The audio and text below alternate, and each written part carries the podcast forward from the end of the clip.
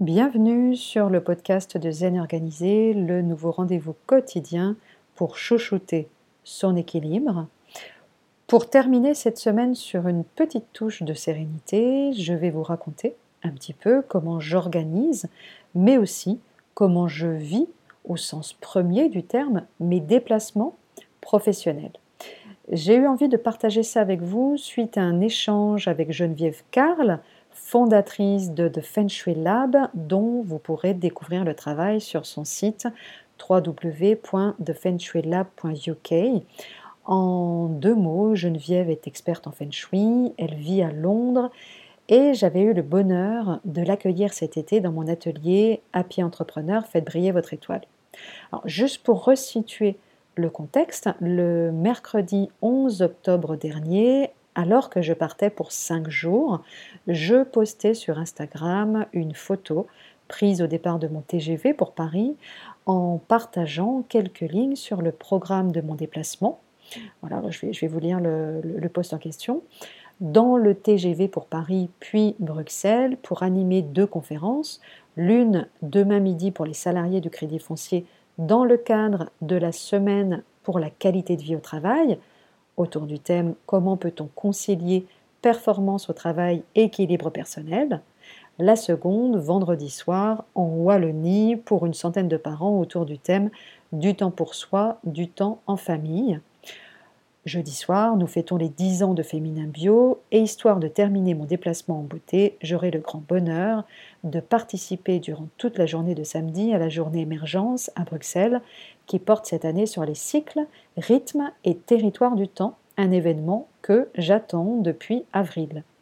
Avant de rentrer tranquillement dimanche, probablement épuisé mais très inspiré, sur Montpellier. Voilà. Et donc à la lecture de ce poste, Geneviève avait répondu Quel agenda Je suis fatiguée, rien qu'à te lire. Et en réalité, son petit mot m'a interpellée parce que euh, je n'avais pas du tout l'impression finalement de partir pour un déplacement ultra chargé. Et ça m'a questionné forcément sur mon propre rapport au temps. Alors, de l'extérieur, ce programme pouvait laisser imaginer un déplacement intense, vécu dans la course et particulièrement fatigant. Pourtant, ce n'est pas du tout la manière finalement dont je conçois mes déplacements professionnels en général, sachant que je me déplace en moyenne une fois par mois sur Paris ou ailleurs. Voilà, grosso modo. Et au contraire, la façon dont je les vis me permet finalement d'économiser autant que possible mon énergie et surtout de les apprécier, ces déplacements professionnels, en les vivant le plus possible dans l'instant présent. Comme je disais effectivement à Geneviève en réponse à son, petit commentaire, je lui disais, euh, je mets beaucoup de pleine conscience dans mes déplacements, je prends les journées les unes après les autres, petite tranche par petite tranche, pour apprécier chaque moment au cours du chemin et pour préserver mon énergie. Je n'enchaîne rien dans la précipitation, je laisse des gros blancs entre chaque rencontre, blancs durant lesquels je me balade ou je me repose et où, parfois, je ne fais absolument rien.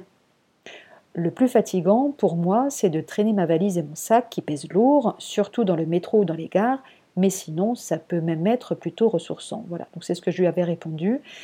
Et effectivement, et c'est aussi la raison pour laquelle j'avais envie de, revenir un petit peu sur euh, euh, et de partager ça en tous les cas avec vous aujourd'hui, c'est bien de cette manière-là dont je les vis.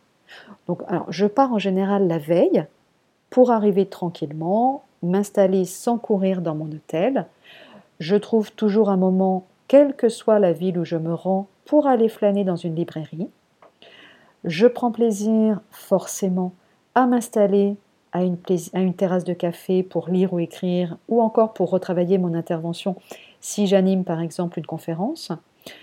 Je suis attentive à la façon dont je me nourris pour ne pas manger sur le pouce ou pour ne pas en tous les cas manger n'importe quoi pendant les jours où je suis loin de chez moi. Voilà.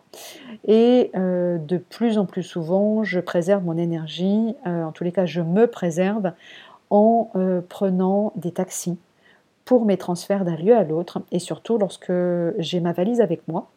Euh, et j'ai remarqué vraiment que c'était un investissement nécessaire et que je m'y retrouvais largement. Voilà. Quand je peux aussi, j'en profite hein, pour entre deux rendez-vous lorsque j'ai un après-midi de libre, de libre pour euh, m'offrir un massage parce que j'ai tendance effectivement à accumuler des tensions musculaires au niveau des cervicales ou du cou, des épaules, etc. Voilà. Donc globalement, j'essaye de prendre soin de moi autant que possible du début à la fin de mon déplacement. Et quand je suis sur Paris, euh, notamment, j'aime aussi retrouver les lieux qui me sont familiers et qui étaient ceux que je fréquentais lorsque je vivais sur Paris. Voilà, donc je retrouve avec bonheur le 11e arrondissement et le quartier de la Bastille, par exemple, et je renoue instantanément avec le même ressenti et les mêmes odeurs que lorsque j'y vivais. Voilà, pour euh, simplement pour ceux qui ne le savent pas, j'ai vécu une dizaine d'années en fait sur Paris avant de, de partir m'installer sur Montpellier. Et si j'en ai la possibilité, je rencontre aussi des personnes avec lesquelles je suis déjà en lien via les réseaux sociaux ou par téléphone, et c'est à chaque fois un vrai plaisir, avec toujours cette sensation étonnante de déjà bien nous connaître.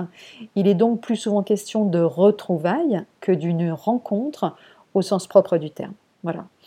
Et puis généralement, je préserve une journée complètement off le lendemain de mon retour pour récupérer comme ça a été le cas justement lundi dernier, puisque je suis rentrée euh, dimanche après-midi sur Montpellier, et journée vraiment durant laquelle je m'interdis expressément euh, d'aller même jusqu'à consulter ma messagerie. Voilà. Hein.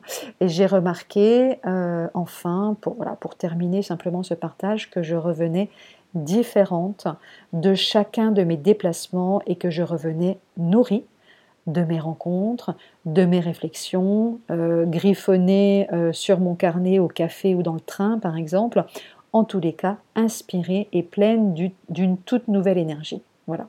Donc vous savez tout désormais de la façon dont je vis chacun de mes déplacements professionnels.